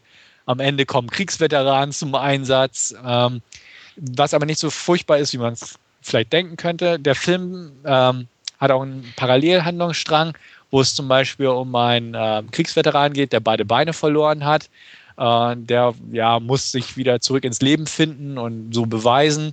Ähm, die, ja, ne, das weibliche Eye Candy, sage ich mal, auf dem unser Hauptdarsteller auch steht, ist ähm, Physiotherapeutin und Psychologin, die halt Kriegsveteranen betreut. Also das haben sie sehr in den Film eingeflochten als, als Grundthema. Man muss dazu auch sagen, die Aliens an sich ähm, sind halt in ihren Raumanzügen, die man auch so ein bisschen sieht, aus, erinnern so ein bisschen an Mass Effect, Halo-Anzüge, sage ich mal. Ähm, die sind jetzt nicht die Kriegslüsternen, also die töten nicht gleich jeden, sondern die töten nur Menschen, sage ich mal, wenn sie bedroht werden. Das ist sehr einfach gestrickt, indem sie in ihrem Helm quasi die Ziele analysieren und entweder leuchtet grünes Licht auf, das heißt ne, keine Gefahr, oder rotes Licht Gefahr, dann werden sie ausgelöscht. Der Terminator-Modus. Also ja, sehr simpel gehalten einfach. Ähm, aber es ist wirklich so, ähm, was auch in manchen Szenen sehr deutlich wird, einfach, ähm, wenn keine Waffen auf sie gerichtet ist, beachten sie die Menschen im Grunde gar nicht. Also es gibt eine Szene, wo einer quer durchs Basislager der Aliens läuft und von denen auch durchaus bemerkt wird, aber halt, die kümmern sich nicht groß drum, weil er einfach unbewaffnet ist und keine Gefahr bildet. Und ähm, ja, das ist halt so ein bisschen anders als wie, wie bei Battle Los Angeles oder so, wo einfach die reinkommen, alles platt machen und dann ihre Ziele verfolgen. Da ist es wirklich so, die kommen hin, wollen halt quasi ihren Vorposten oder ihren Außenposten, ihr Vorhut da aufstellen und gut ist. Ne? Also alles weitere, klar, werden sie angegriffen, verteidigen sie sich und so weiter und so fort. Und es wird auch schon ganz klar, dass wenn erstmal die ganze Truppe anrücken sollte, irgendwann, wahrscheinlich im Sequel oder so, dass es dann durchaus zur Auslöschung der Menschheit kommen wird. Aber so gesehen, also ist das nicht das Auf, der Auftrag dieser Vorhut sozusagen. Ähm, wie gesagt, hat Spaß gemacht, hat gerockt. Ich stehe auf sowas einfach. Ich habe auch nichts gegen ähm, ja, Military Porn, hätte ich was gesagt, äh, la Michael Bay. Das passt optisch gut. Schauspielerisch, ja, brauchbar, brauchbar kann man sagen. Ähm, die Rollen sind natürlich ohne Tiefgang und die Dialoge sind teilweise echt strunzdoof. Ähm, aber ja, die Darsteller erfüllen ihren Zweck. Ne? Taylor Kitsch spielt die Hauptrolle, der im Megaflop John Carter auf Mars ja kürzlich erst zu sehen war. Ähm, der spielt ja auch die Hauptrolle in der Peter Burke-Serie Friday Night Lights. Da hat er Charisma, hier geht das so ein bisschen echt unter, zumal er dann ja während seiner Zeit in der Navy sich auch durchaus angepasst hat. Alexander Skarsgård heißt er ja, glaube ich, aus True, True Blood, spielt sein Bruder, spielt gut, also wie immer, aber hat auch null Prozent Raum zu, grenzen, äh, zu glänzen. Rihanna spielt eine Nebenrolle, ja, sie ist nicht ganz so gut, aber stört halt nicht. Ähm, Liam Neeson spielt den Admiral, hat eine kleine Rolle, also wer ihn, ihn besser also präsenter sehen will, sollte sich lieber gerade The Grey im Kino angucken. Model Brooklyn Decker spielt mit äh, als Love Interest und halt diese erwähnte Psychotherapeutin. Ähm, ja, kann man sich alles angucken. Also wie gesagt, auch Transformers lebte nicht von darstellerischen Leistungen oder Dialogen. Das Schöne daran ist, dass er ein gewisses Augenzwinkern mit sich bringt. Also wenn da mal wieder so ein, so ein vor Pathos und ähnliches triefender Spruch rausgelassen wird, wie zum Beispiel der eine am Ende sagt, komm, wir verschaffen der Erde mindestens noch einen weiteren Tag und der Nerd ihn oder der Wissenschaftler ihn nur anguckt und meint, wer redet denn im Leben so? also, dann ne, kommt also ganz klar zum Vorschein, hey, ne, es ist schon klar, dass man das nicht alles ernst nehmen sollte, was hier geboten wird und auf keinen Fall. Mir hat es gefallen, kurzum, 8 von 10, ähm, hat gerockt im Kino. Wer Transformers und ähnliches mag, soll sich den euch angucken. Kann er wohl bedenkenlos und wie gesagt, mir hat er auch besser gefallen als die beiden Transformers-Sequels. Auf jeden Fall. Ähm, wer jetzt Bedenken hat, nur mal kurz im Nachtrag, dass die Effekte vielleicht nicht so toll sind oder so, bedenkenlos. Also man sieht, dass das Geld in die Effekte geflossen ist. Nicht jeder ist hundertprozentig perfekt, aber es ist halt eine große Special Effects Orgie, die halt keine Totalausfälle in der Hinsicht zu bieten hat. Ja. Empfehlung von mir. Unter den richtigen Erwartungen. Ja, ich bin noch am überlegen, ob ich ins Kino gehen soll oder nicht, aber äh, ja, werde ich wohl vielleicht mal machen. Nachdem ich auch schon, glaube ich, über ein Jahr oder zwei Jahre, glaube ich, nochmal im Kino war, kann man das durchaus mal wieder riskieren. Ja, zumal er auch nicht in 3D ist, muss man auch ja. dazu sagen. Ja. ja. Ja, geht mir auch so. Ich wollte ja eigentlich schon am Wochenende gehen, aber hatte dann keine Zeit. Ich hätte ja gesagt, Wolfgang, komm kurz vorbei, dann gehen wir zusammen. Könnte sich wohl schwierig gestalten. Jo. Aber ja, wie gesagt, vielleicht hm. werde ich mir im Kino auch noch geben, weil schöne Soundanlage und große Leinwand rockt bestimmt ganz gut. Ja. Erwarten tue ich mir auch nichts, also von daher passt es hm. schon. Ja. Ja, das war es von meiner Seite aus. Gut, dann werde ich noch einen Film von meiner Seite aus nachreichen. Ähm, ich habe mir Flypaper angeschaut oder der deutsche Titel Flypaper, wer überfällt hier wen? Fragezeichen. Ähm, es geht um einen Bankraub. Ähm, ja, das Ganze spielt dementsprechend auch in einer Bank. Ähm, kurz vor Schalterschluss das Ganze. Ähm, man sieht noch, wie, wie ein paar Leute eben äh, Geld wechseln wollen, Geld abheben wollen.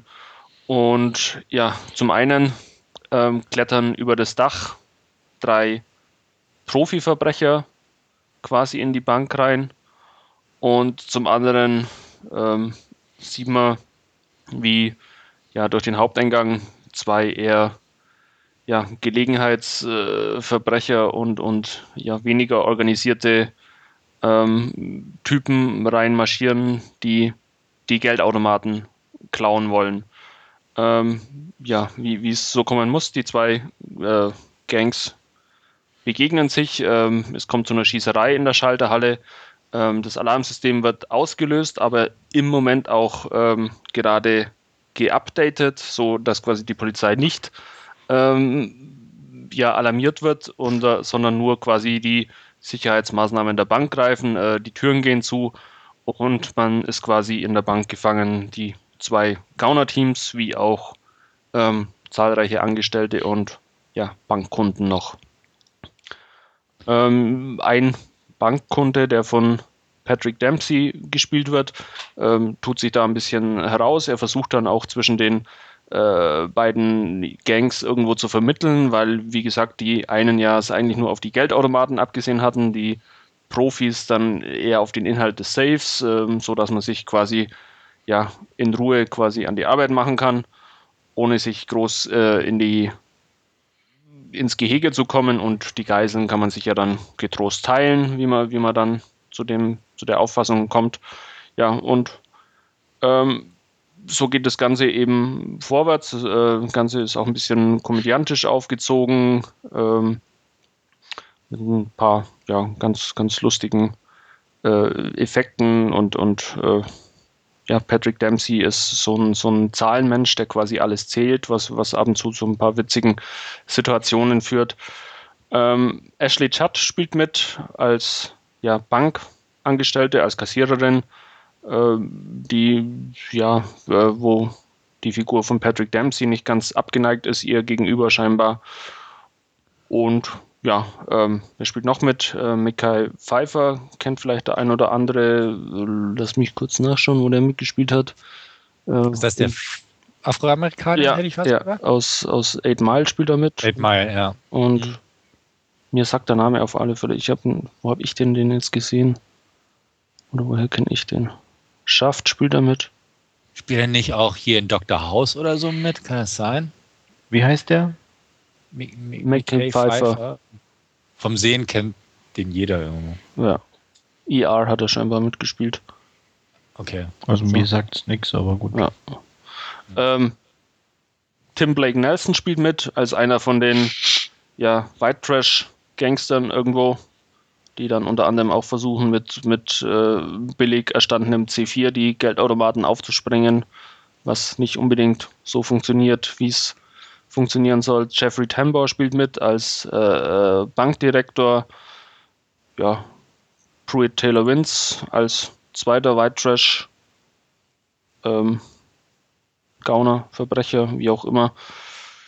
Ja, und irgendwann schreitet das Ganze eben fort und ähm, wie, wie sich herausstellt, ohne das Ganze jetzt dann noch groß zu spoilern, es ist nicht ganz zufällig so, dass die zwei Gangs eben ähm, in der Bank sind.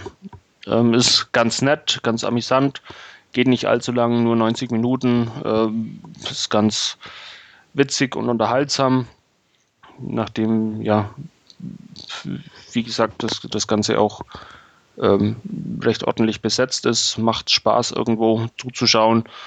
Und ja, hat mich einigermaßen gut unterhalten. Ich würde dem Ganzen 6 von 10 Punkten geben. Äh, was mich schockiert hat, war das Gesicht von Ashley Judd, muss ich sagen. Die hat scheinbar äh, kosmetisch ein bisschen nachgeholfen in letzter Zeit. Das sieht absolut grauenhaft aus. Die war ja früher dann durchaus mal sehr attraktiv, aber mittlerweile. Boah. Okay. Also ist echt ich habe es ja auch schon lange nirgends mal irgendwo gesehen. Schaut, schaut echt schlimm aus. Also ich war äh, richtig schockiert, wie ich die da das erste Mal gesehen habe. Mhm. Hinter diesem Banktresen. Nicht so schön. Nee, nicht wirklich. ja, ich weiß nicht, ob das für euch was ist, ob es den einen oder anderen interessiert. Seid so eine kleine, mhm. kleine, feine Haste-Komödie. Ja. du hörst, die Begeisterung hält sich in Grenzen. Ich weiß auch gar nicht, wie ich draufkomme, wenn irgendwie auf den, ich habe man auch irgendwann auf die Leihliste gesetzt. Ich weiß, weiß gar nicht mehr, so, so, keine Ahnung, wie ich, wie ich an dem hängen geblieben bin.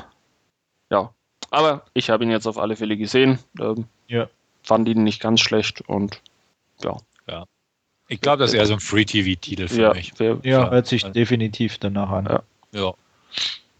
Da könnte ich mal hängen bleiben. Allein um zu gucken, wie Ashley Judd jetzt aussieht. Ja, jetzt bin ich auch irgendwie neugierig. ja, man, man, kann auch, wenn man bei der IMDb äh, schaut, das erste Bild, wo es ja. erscheint, das geht, geht schon ein bisschen so in die Richtung. Das ist irgendwie. Uh.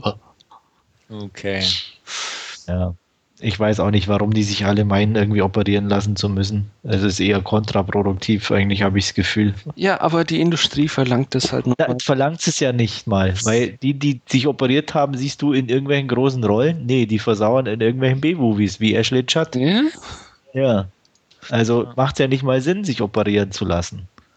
Wenn du da irgendwie so anguckst, Mary Streep, Julian Moore oder was weiß ich, die haben es nicht gemacht oder zumindest so, dass man es nicht sieht die machen noch weiterhin ihre Filme.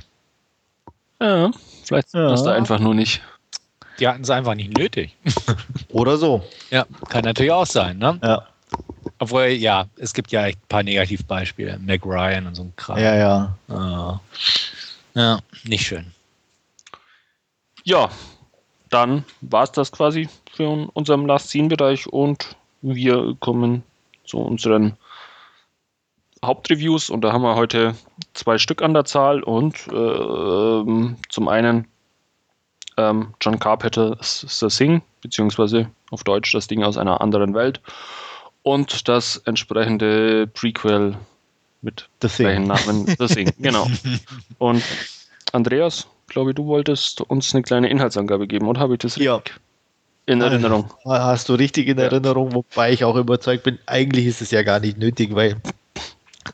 das Ding sollte eigentlich, also den von Carpenter jeder kennen.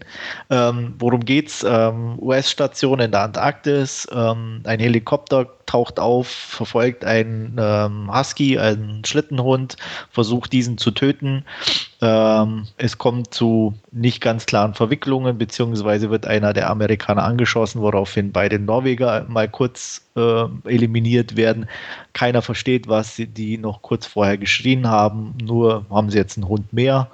Ja, jeder rätselt, aber die Sache wird auch schnell abgehakt. Ähm, umso größer ist die Überraschung, als sich herausstellt, dass der Hund nicht das ist, was er zu scheinen scheint.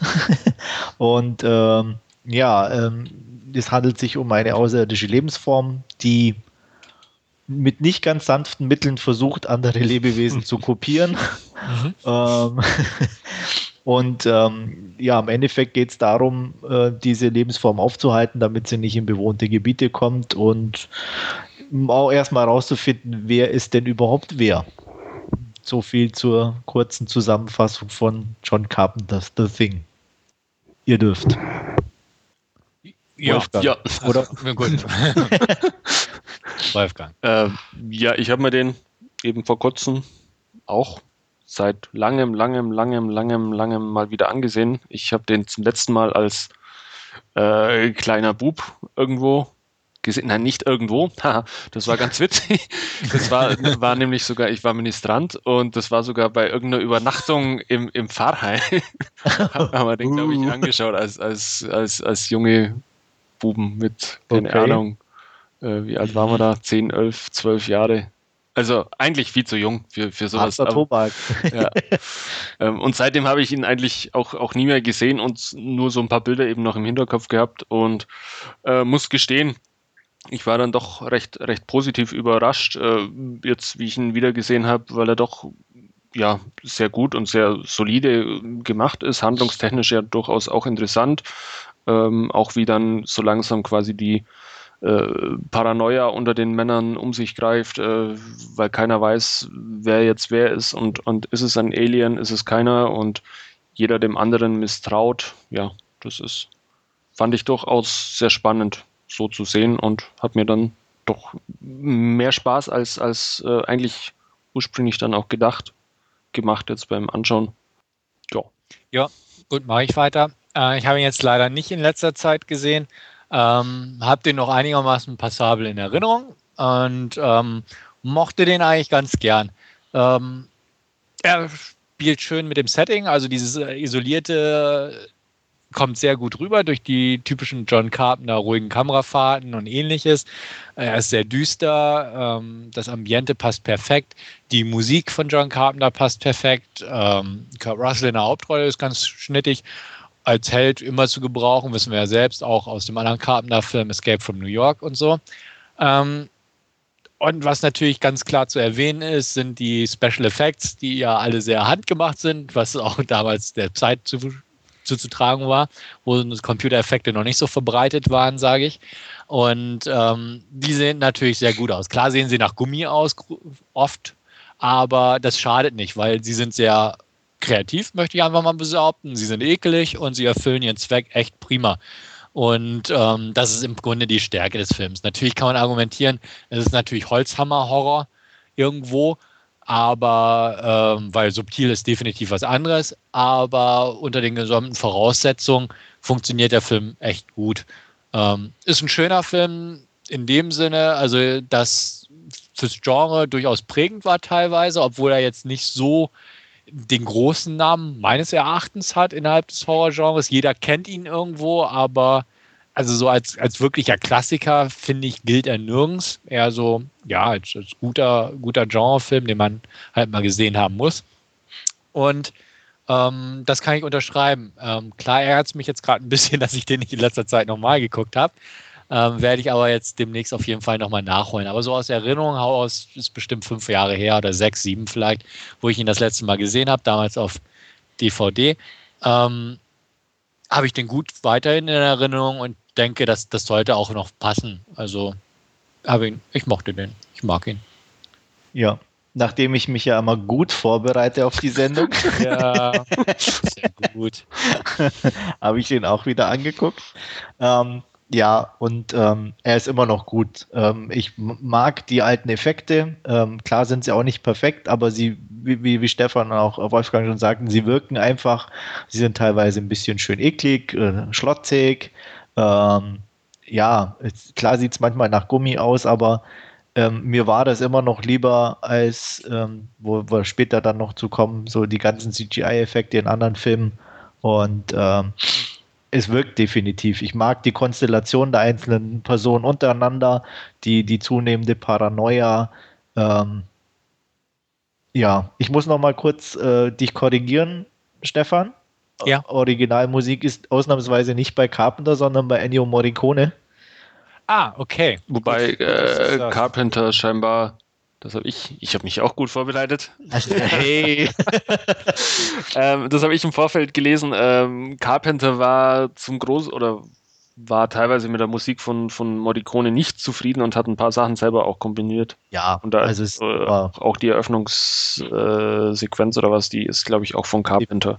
Carpenter, ja, ja. Aber so nicht alles Ja. definitiv. Also, ähm, Ja, ähm, äh, wie gesagt, ich mag es. Also es ist klar nicht alles unbedingt logisch oder oder ähm, aber die Darsteller passen. Kurt Russell sowieso als als typisch wortkarger, ähm, bisschen brummeliger Typ und ähm, ist auch zum Beispiel, was ich immer wieder faszinierend finde, in Anführungsstrichen, dass es ähm, einer der wenigen ist, Filme ist, in denen keine einzige Frau mitspielt. Ähm,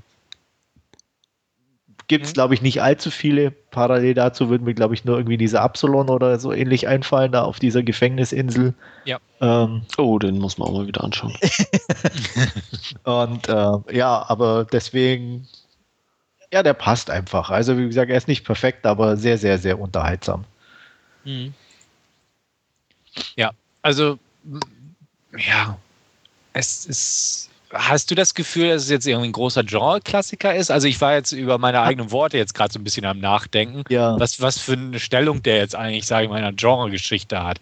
Ich weiß nicht, wie würdest du es denn einschätzen? Also ja, so also du hast nicht ganz unrecht. Also als, als Klassiker weiß ich jetzt auch nicht. Ich glaube, er hat allgemein einfach einen relativ hohen Stellenwert.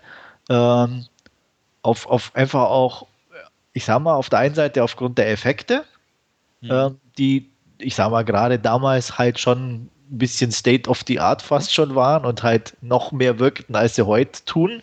Ähm, auch ähm, das, wie soll ich sagen, eigentlich so ein, also ich habe das Gefühl für mich, dass es ein Mainstream, fast schon Mainstream-Film ist, der irgendwie dem Genre aber beheimatet ist. So. Deswegen nicht richtig so ein Klassiker des Genres, sondern äh, ich finde, er hat so schon irgendwie so eine Art eigene Stellung äh, äh, innerhalb des, des Bereichs. Mhm. Mhm. Ähm, und, und das, also irgendwie ganz komisch. Also es ist auch zum Beispiel ja auch in, in der, der, der Historie von Carpenter irgendwie was Eigenes, wenn, wenn man es so sieht, ein bisschen. Also, ähm, weil ich glaube auch Leute, die Carpenter vielleicht sonst nicht so gut finden, finden wohlwollende Worte über The Thing, was denke ich schon dann auch was ausmacht oder was da über den Film aussagt.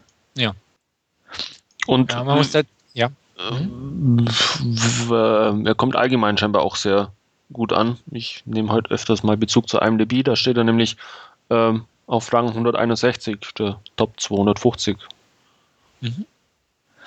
Ja, ich weiß nicht, was, was es wirklich ist, was, was ihn ausmacht. Ja. Vielleicht wirklich so ein bisschen diese, diese, dass er gut altert, was, was ja für einen Film sehr wichtig ist, um auch wirklich weit oben stehen zu bleiben.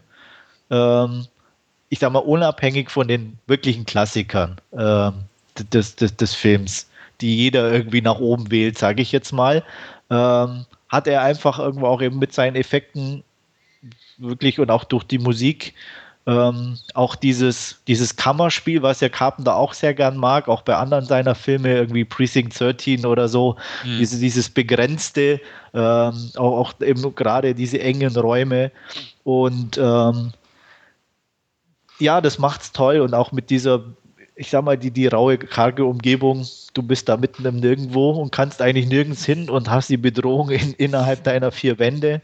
Das macht einfach die Grundvoraussetzung schon sehr spannend und das ist auch eben in Verbindung mit dem Score und ähm, auch, auch, ich sag mal, auch der Darsteller, die, die allesamt keine Weltklasse-Schauspieler sind, aber jeder passt in seine Rolle. Also ich fand auch zum mhm. Beispiel einfach die, die, die Auswahl der, der Person recht gut. Ähm, auch ähm, alleine, dass man zum Beispiel diesen, äh, na, den, den, den Chef, in Anführungsstrichen, jeder denkt sofort, der ist es. Der muss, der, so wie er sich verhält, der muss das Ding in sich haben. Mhm. Also solche Sachen. Und das, das finde ich einfach cool gemacht. Und obwohl man weiß im Endeffekt, wenn man schon ein, zwei Mal gesehen hat, wer als nächster jetzt sich verwandelt, ist es immer wieder toll und, und, und äh, gut gemacht und überraschend irgendwo. Also er wird nicht, nicht auch beim wiederholten Angucken eigentlich nicht langweilig. Und das, das ist klasse. Und das macht Spaß an dem Film. Und wie gesagt, die, die, die, er ist ein bisschen schlotzig, was natürlich auch nie schlecht ist. ja, nett, wenn du ihn nachts als kleiner Bub im Fahrheim anschauen musst. Warum guckt ihr auch sowas im Fahrrad? Ja, das, an, keine Ahnung, das war, war irgendwie so, so Ministrantengruppe und so und äh, ja, der, der, der, den Film mitgebracht hat, der gehört ja, äh, also. Das ist ja. Mhm. ja, mein Gott, so ist das halt. Damals ja. in der guten alten Zeit konnte man sowas Eben. ja noch machen. Heute, wenn ja. sowas machen würde, ist da. Ja. Ich weiß. Ich habe auch mit, mit 16 hat mir mein Cousin Tanz der Teufel mitgebracht. hm? Nette Familie. Mhm. Aber ich wollte unbedingt sehen. ja, noch jo. was zu Carpenter's The Thing? Ja. Außer, dass wir irgendwie alle empfehlen können. Ja, ja. Wir können ja vielleicht noch erwähnen, einfach, dass das ja auch schon ein Remake ist. Ja. Und zwar von The Thing from Another World aus dem Jahre 1951. Ja. Ähm, den ich, glaube ich, nie gesehen habe. Ich schon. Ja? Ja, einmal, glaube ich. Ähm, okay. Weil ich mich erinnern kann. Ja. Äh, ja, ist, ist nicht schlecht. Also, so, das ist halt jetzt auch schon wirklich nur aus Erinnerung raus, aber klar, es ist so diese, schon so diese typische 50er Jahre Science Fiction, ein bisschen was so wie diese mit den Riesenameisen und, und sonstigen Sachen. Aber er wirkt auf eine gewisse Art und Weise auch immer noch. Also mhm. so im Nachklang, ich wollte mir unbedingt eh mal wieder angucken und ähm, werde ich sicher auch machen. Und, also ich, ich habe ihn in guter Erinnerung, sagen wir so. Okay.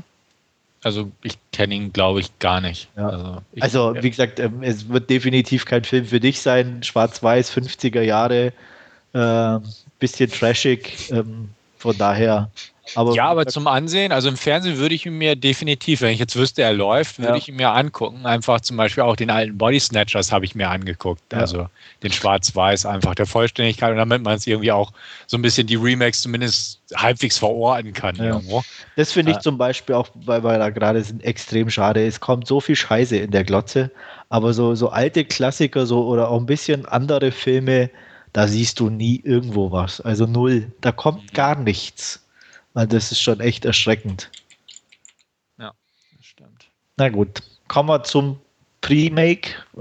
Ja, ja wie schaut es wertungstechnisch? Achso, ich wollte eigentlich den jetzt erstmal einfließen lassen, so, dass wir die. Wertung vielleicht dann ganz zum Schluss machen. Ja, können wir gegenüberstellen. Ja, genau. Mhm. Ähm, ja, das Pre-Make deswegen, eigentlich ist es ein Prequel, geht um die Vorgeschichte, norwegische Station 50 Meilen entfernt. Äh, die lieben Norweger buddeln was aus dem Eis aus. Ähm, ja, im Endeffekt ist klar, was es ist. Und die böse außerirdische Lebensform greift also erstmal bei den Norwegern um sich. Das Ganze wurde 2011 gedreht, ähm, wie es so schön heißt, auf dem Cover von den Produzenten von Dawn of the Dead.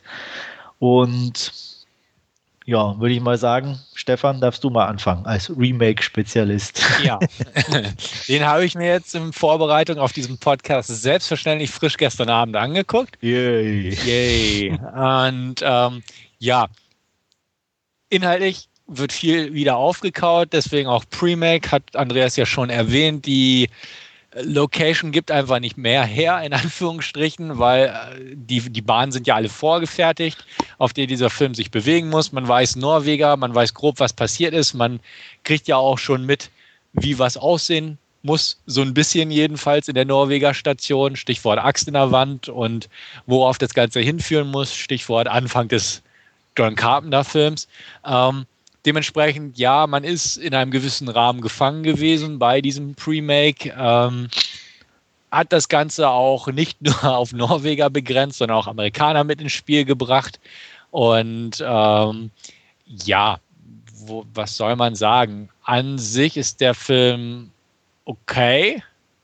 Ähm, er macht jetzt nicht zu viel falsch, er macht aber auch nicht so viel richtig, muss man dazu auch sagen. Andreas hat es auch schon angedeutet. Ähm, Sign of the Times, sage ich mal, hat man natürlich auf CGI zurückgegriffen, um viele Szenen zu kreieren und einige Szenen zu ergänzen. Man hatte durchaus praktische Effekte mit an Bord. Das sieht man auch in einigen Szenen recht deutlich. Ähm, in den Momenten hat es, hat es mich gummimäßig wieder an Carpenter erinnert, aber ähm, das Ganze wird umrandet äh, immer wieder von CGI-Effekten, die auch sehr schnell im Vordergrund springen.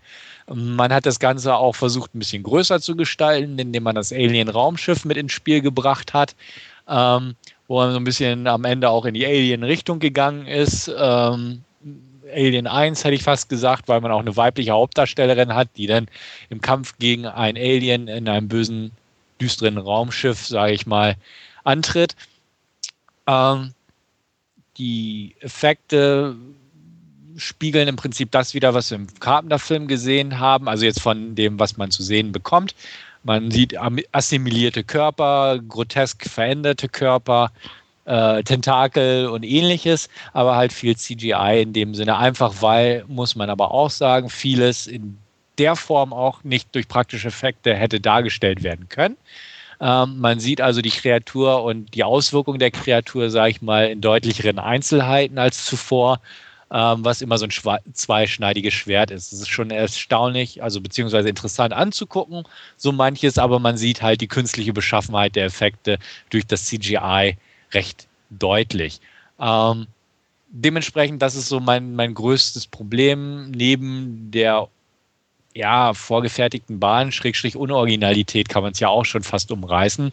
Ähm, das sind so die zwei Hauptpunkte, auf die ich gerade mal so ein bisschen schon mal vorgehen werde. Gebe ich mal ab an dieser Stelle. Ja, Wolf. Ähm, und ich mag keine Überraschungen im Film, also zumindest keine horrormäßigen Überraschungen. und ich mu muss deshalb sagen, ich, ich fand ihn okay. Also ich habe ihn gern angeschaut, mir hat er Spaß gemacht. Ähm, klar ist, ist, ist es irgendwo vorgegeben, wie, wie du schon erwähnt, erwähnt hast, die Axt in der Wand oder da diese deformierte Leiche, die dann äh, vor der Station rumliegt und oder so Sachen, die man eben aus, aus äh, Carpenters The Thing dann kennt. Aber irgendwo fand ich es ganz, ganz nett, äh, einfach zu sehen, ähm, wie es denn dazu kommt. Also ich, ich fand den durchaus äh, nett gemacht. Ähm, auch, ja, in, in, er spielt ja dann auch quasi 1982 äh, wie, wie das Original. Ähm, fand ich ganz, ganz okay eingefangen. Die Effekte in der Tat allerdings dann ein bisschen, ja, zweischneidig, aber ist natürlich auch, auch schwierig, weil, weil sie natürlich auch diese äh, Teilung und, und, und so weiter ein bisschen dargestellt haben, das Ganze äh, oder diese Assimilation, was, was glaube ich auch, wo von dem einen Typen, wo, wo man mal ein bisschen deutlicher sieht, alles äh, ist mit, mit ja, handgemachten Effekten dann wahrscheinlich auch ein bisschen schwieriger zu machen. Vielleicht hätte man sich da einfach zurückhalten können, aber ja, ist, wie, wie, wie du sagst, Stefan, wohl einfach ein Ding der Zeit und, und man ja. macht es halt so, weil man es machen kann. Ob es jetzt sinnvoll ist oder nicht, sei dahingestellt. So, und jetzt kommst du, Andreas. Ja, also man kann ihn gucken, klar. Mhm. Aber mich hat einfach insgesamt zu viel gestört. Von den CGI angefangen. Ich glaube, da sind wir uns alle einig. Ähm, ich fand es auf der einen Seite nett, wie du schon angesprochen hast, dass sie diese Verbindung hergestellt haben mit einzelnen Szenen. Ähm, der Typi, wo sich selber umgebracht hat, saß ja fast eins zu eins da und die Axt in der, genau, und der Eisblock und alles. Ähm, wobei auch trotzdem es insgesamt dann mir zum Beispiel nicht konsequent genug war. Ähm, weil der Eisblock zum Beispiel sieht man ja, wie das Wesen rausbricht im Remake. Mhm. Und dafür war aber im Original Carpenter das einfach zu sauber aufgeschnitten. Sauber aufgeschnitten, wie wenn es aufgetaut ja. oder irgendwie wäre. Und, und solche Sachen, wo ich auf der einen Seite es toll fand, dass sie angeschlossen haben, aber es dann nicht konsequent genug gemacht haben, um mich zu überzeugen, mhm. dass es wirklich anschließt. Ähm, oder dann zum Beispiel auch wie mit der Axt dann schon zu sehr darauf hingewiesen haben, so, wo der eine nach der Axt, nein, lass sie bloß stecken, so von wegen, wir brauchen sie noch für den nächsten Film. also, ey, da hätte er das Blut runterlaufen können. Genau. Ja, ich weiß, aber natürlich war das der Hintergrund, oder, aber mir kam es halt so vor, nee, lass mal stecken, die muss so da für den nächsten Film bleiben. Also, ja, ich, ich weiß, es ist schwierig aber da, da hätte ich, wie gesagt, das finde ich gar nicht mal so schlimm. Was mich wirklich gestört hat, war zum Beispiel die dumme Idee mit den äh, Teilen sozusagen, mit den nichtmenschlichen Teilen. Weil das einfach zum, äh, zum Carpenter Null passt. Weil du hättest dauernd irgendwo was rumliegen hätten. Auch damals gab es schon Plomben oder Ohrringe. Ähm, hatte auch einer von den Typen.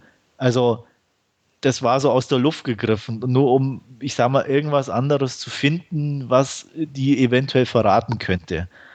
Und ähm, auch, auch dann die Szene mit dem einen zum Schluss, wo sie entdeckt, dass der dann nicht mehr echt ist, das war schon so der Blick zum Ohr. Bling! Hallo, guck mal alle genau hin. Das Ja, spielt doch gleich eine ganz wichtige Rolle. nicht vorbeigucken. Also, äh, wie gesagt, das war mir schon wieder echt too much. Ähm, insgesamt, klar, solide inszeniert. Wenn man alleine als Film sieht, mag er auch gut sein als Prequel oder Premake äh, war er mir dann doch ein bisschen zu schwach, aber ansehbar. Ja, das trifft. Muss ich auch sagen.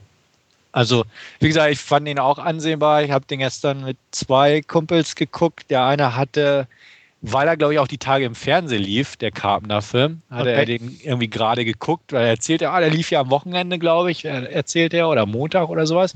Und äh, ja, er ist mal gespannt und hier und da. Und der andere kannte den Carpenter-Film auch gar nicht. Der war recht sehr angetan eigentlich. Also, wie gesagt, der hatte halt diese Vergleichsmöglichkeit nicht. Ja. Und ähm, ja, also wir beide saßen der und meinten eigentlich auch, wie du selbst sagst, ja klar, man kann ihn angucken. Mancher CGI-Effekt war nicht gut. Mary Elizabeth Winstead mag man eh immer gern, auch wenn sie ja so ein bisschen nicht ganz reinpasst, einfach weil, wie du selbst sagst, im Original waren es halt alles Männer und hier hat man halt zwei Frauen, anderthalb reingebaut, so ungefähr. Ja. Aber wie gesagt, man, man sieht sie gern. Und ja, an sich macht der Film nicht viel falsch und nicht zu viel richtig. Also es ist wirklich so ein Mittelding. Mittelding. Also hält sich irgendwo vieles die Waage ganz einfach. Ne? Also er ist nicht übermäßig spannend, er ist aber auch nicht langweilig und ne, hier und da. Also ich finde auch, der, die Waage ist da irgendwo recht ausgeglichen. Das wird sich bei meiner Bewertung nachher auch widerspiegeln. Ja. Und ähm, er ist okay. Also ich mochte die, wie du, ja, natürlich, die Szene mit dem Ohrring, logisch, ne? Also, und da mit der Axt musste ich auch denken, ja, natürlich. Ja, aber ja. viel- vielleicht sind die Norweger einfach schlauer und haben das dann geschnallt mit den anorganischen Materialien und Ja, die Amerikaner, ja okay, die Amerikaner, so kernige Naturburschen, nie beim Zahnarzt gewesen oder so, da fällt es halt gar nicht auf. Ach so. Ja, Ja. Aber, aber da, wir hatten da auch einen mit Ohrring. echt? Ja. Ja. Ja. Okay. Ja, du siehst, ich habe den länger nicht gesehen. Ja. Also da, da ja, Wer- wer- wer jetzt- Ich muss ja auch, ich muss ja auch dazu sagen, ich habe erst das Remake und dann das Original angeguckt. Ah. Dadurch Dann war ich natürlich sozusagen Ja, vorbereitet wenn du darauf. dann auf, Mhm. natürlich auf sowas schaust. Ich habe sie andersrum Genau. ja. ähm, das Ende fand ich schön, den Abspann. Ja, das haben sie gut gemacht. Also Definitiv. den Übergang, also da muss ich auch sagen, ähm, sch schöne Überleitung. Also die passte auch ziemlich gut in, ineinander. Ähm, Wenn man lang Ja. dran bleibt. ja. Und ähm, wie gesagt, wa- was mir noch aufgefallen ist, ich habe ja wie gesagt beide jetzt innerhalb von ein paar weniger Tagen geguckt und hatte jetzt auch den, den Carpenter schon eine Weile nicht mehr gesehen. Ähm, und könnte jetzt nicht sagen, dass das irgendwie mein Lieblingsfilm ist, den ich schon 20 Mal geguckt habe. Ich habe ihn vielleicht auch jetzt dreimal gesehen. Ähm, was halt mich für mich wieder erschreckend war, beim Carpenter kann ich dir sagen, ungefähr wer wie, wo, wann hops geht und so. Beim Remake oder beim Prequel, ich kann es dir nicht mehr sagen, wer wer wer ist und wie drauf geht. Echt, das ist völlig weg. Ich habe mir schon überlegt, wie, wie war das Finale nochmal? Okay. Weil, weißt du, wie gesagt, nicht, also so alles so belanglos und wird zack vorbei. Okay, habe ich angeguckt. Ja. Also ging es mir zumindest. ja. Vielleicht könnt ihr euch noch besser dran erinnern an die einzelnen Figuren, aber äh, mir fällt es schwer. Muss ich aber gestehen, mir fällt es auch beim Carpenter-Ding jetzt schwer. Das ist, glaube ich, sowas, wenn man das mal als, als ja, über, über längere Zeit oder so öfters gesehen hat, oder was heißt öfters, wenn du sagst dreimal, Ja, was sich halt ein bisschen einprägt. Aber jetzt, ich habe jetzt beide faktisch quasi einmal gesehen. Ähm, ja, ich, ich Ja. könnt- könnte es auch beim Carpenter jetzt nochmal genau sagen, wer wie wo. Ja, nicht bei jedem eins, aber Ja. so grob oder ich sag mal auch, Ja. auch gesichtsmäßig könnte ich dir eher sagen, mir fällt der Typ mit den Hunden zum Beispiel oder so. Aber es ist Ja, aber die haben doch alle Barte, Bärte gehabt. Genau, äh, ja, oder äh, auch, auch, auch der Funker zum Beispiel war Ja. ein bisschen so dieser Drogenfuzzi und so. Also die hatten alle mehr Profil. Äh, was Ja. ich, wie gesagt, bei, bei, bei, beim Remake kann ich dir jetzt nicht sagen, irgendwie, wer da jetzt wirklich wer war, außer ähm, den beiden Hauptdarstellern halt. Ja. Ja. Amerikaner haben halt mehr Profil als Norweger. Stelle ich jetzt an. Ja gut, ja, wir haben es im, im Re ja gut, Re- wobei, Remake naja, ich meine, da waren ja nicht alle Norweger, also es- Ja, und an die Hauptdarstellerin erinnerst du dich. ja, aber alle anderen habe ich ja auch vergessen, da waren ja auch noch Amerikaner dabei.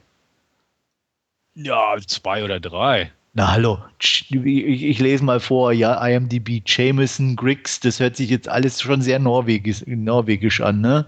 Colin, Ja. ja, Ja. Aber, aber in der Tat war es dann doch so, dass ein großer Teil, dass es wirklich Norweger auch waren. die also ich würde sagen halb, halb. Gut, okay, Mann, lasst mir doch mal Argumentation hier. Ja, Entschuldigung. Ja, es sind ja, Ja, alleine äh, schon, ich- ich- Ich gebe dir ja recht, ich gebe dir ja recht, so ist es ja nicht. Also, du hast recht, der, der zweite, da bleibt nicht viel hängen, ne? nee, also wie gesagt, so ging es mir eben, aber Ja. Und äh, weil, weil wir es gerade von den Norwegern und Amerikanern haben, das haben sie aber im, im Prequel, Remake, wie auch immer, ähm, ganz, ganz gut hinbracht. Da war ja dann durchaus auch mal einer dabei, der dann kein Englisch sprach, der dann immer Norwegisch gesprochen hat oder so. Ja. Das haben sie ganz okay gemacht, fand ich. Also auch am Anfang wird der immer äh, Norwegisch gesprochen mit Untertiteln dann. Ich weiß jetzt gar nicht mehr, ob sie dann mal übergangen sind, das in Englisch zu machen oder ob das dann nur Nee, ich glaube, also Das untereinander haben die teilweise dann schon nur Norwegisch Ja. gesprochen auch oder so. Oder dann nur, wenn die Amis dabei waren, Ja. wurde dann halt Englisch gesprochen. Also das war relativ gut und konsequent eigentlich. Also Ja, Ähm. und der eine mit dem Hund hat ja gar kein Englisch gesprochen, haben Genau, sie auch gleich rausgestellt. Ja. Und das war auch okay. Also Mhm. definitiv. Also da, das, das, äh, mehr so konsequente Sachen hätte ich mir gewünscht. Also dann, dann wäre auch, denke ich, ein bisschen besserer Film draus geworden. ja. Aber gut. Gut, man kann es ja auch so ein bisschen ne, so auch sagen, der Regisseur hat ja jetzt nicht gerade die große Erfahrung. Nee. Ähm, kommt vielleicht auch ein bisschen mit rein in die Geschichte. Ja, Also, Ja, wobei es mich solide- natürlich wundert, dass er dann irgendwie die Regie dafür bekommt. Ne? Also ja, ich kenne jetzt wahrscheinlich hat sich kein anderer hingetraut, weil er, Ja, der sich genau. gedacht hat, ja nee, wenn ich jetzt das Ding versauere hier, dann ist meine Karriere aber zu Ende. Völlig im Arsch, Ja. genau. ja, Der Matthias hat sich einfach gedacht, mir egal, ich mach Ja. das mal. Ja. ja, ja, ja. Ja. Das, ja. Also wie gesagt, also handwerklich muss man aber auch sagen, war der in Ordnung, der Ab, Film. absolut. Also, Also ja, klar. optisch ähm, gibt es nicht viel zu meckern. Also ähm, ich sag mal, wo er auch, er hat si- sich relativ reduziert in dem Sinne. Also es sind keine riesen Kameraspielereien oder sonstige Sachen dabei. Also ähm, er hat sich da dieser, dieser Kate ein bisschen angepasst. Also schon eine ruhige Art und Weise, das Ganze zu drehen, was ich in der Beziehung dann wieder angenehm fand. Mhm. Ich denke auch, also der hat sich schon Mühe gegeben, das merkt man auch wahrscheinlich ein paar Mal vorher den Carpenter-Film geguckt und so. Ja. Ähm, ja, also deswegen dem ist kein Vorwurf zu machen. Nee. Ja. Ist denn Ist eigentlich ein Sequel geplant? Weiß das jemand? Hm, Glaube ich. Also noch nichts gehört, sagen wir Noch mal. nichts gehört. Noch nichts gehört, nee. The Things. Genau. Things from Outer Space. Mhm. Ja, dann wollen wir mal so zum Abschluss kommen und ich weiß nicht, wollt ihr noch ein Fazit treffen oder gleich die Punkte raushauen? Ja, ja, sag doch die Punkte hier. Ja. Also, ich gebe fürs Original 8 von 10 und fürs Re Remake oder Prequel gute 5 von 10. Verdammt. Schließe ich mich genau an. Keine Abweichung. Keine Abweichung. Nee. Aber Wolfgang ist diesmal der Abweichler. Ja, ich bin beim Original etwas schwächer und bin bei 7 von 10, weil einfach Horrorfilm und so, ja, wissen wir alle. Und sehe dafür das Remake ein bisschen stärker, bin ich bei 6 von 10. Ah, Na gut, kann ich damit leben. ja, Ja. Ja, dann hätten wir das jetzt. sieht so aus. Noch irgendjemand letzte Worte? Es zu- war mir ein Vergnügen. Dann auch von meiner Seite vielen Dank fürs Zuhören und Ja. bis zum nächsten Mal. ja. Hoffen wir, dass Andreas auch mal wieder mit von der Partie ist. War René, dabei. Bitte? René, Ich war dabei. Scheiße, René. Ja, Der war jetzt noch zum Schluss. Verdammt. Verdammt. René, natürlich René. Entschuldigung, Sag René. einfach Tschüss, Stefan. Tschüss. Bis dann. Auch von mir. Bis dann. Ciao.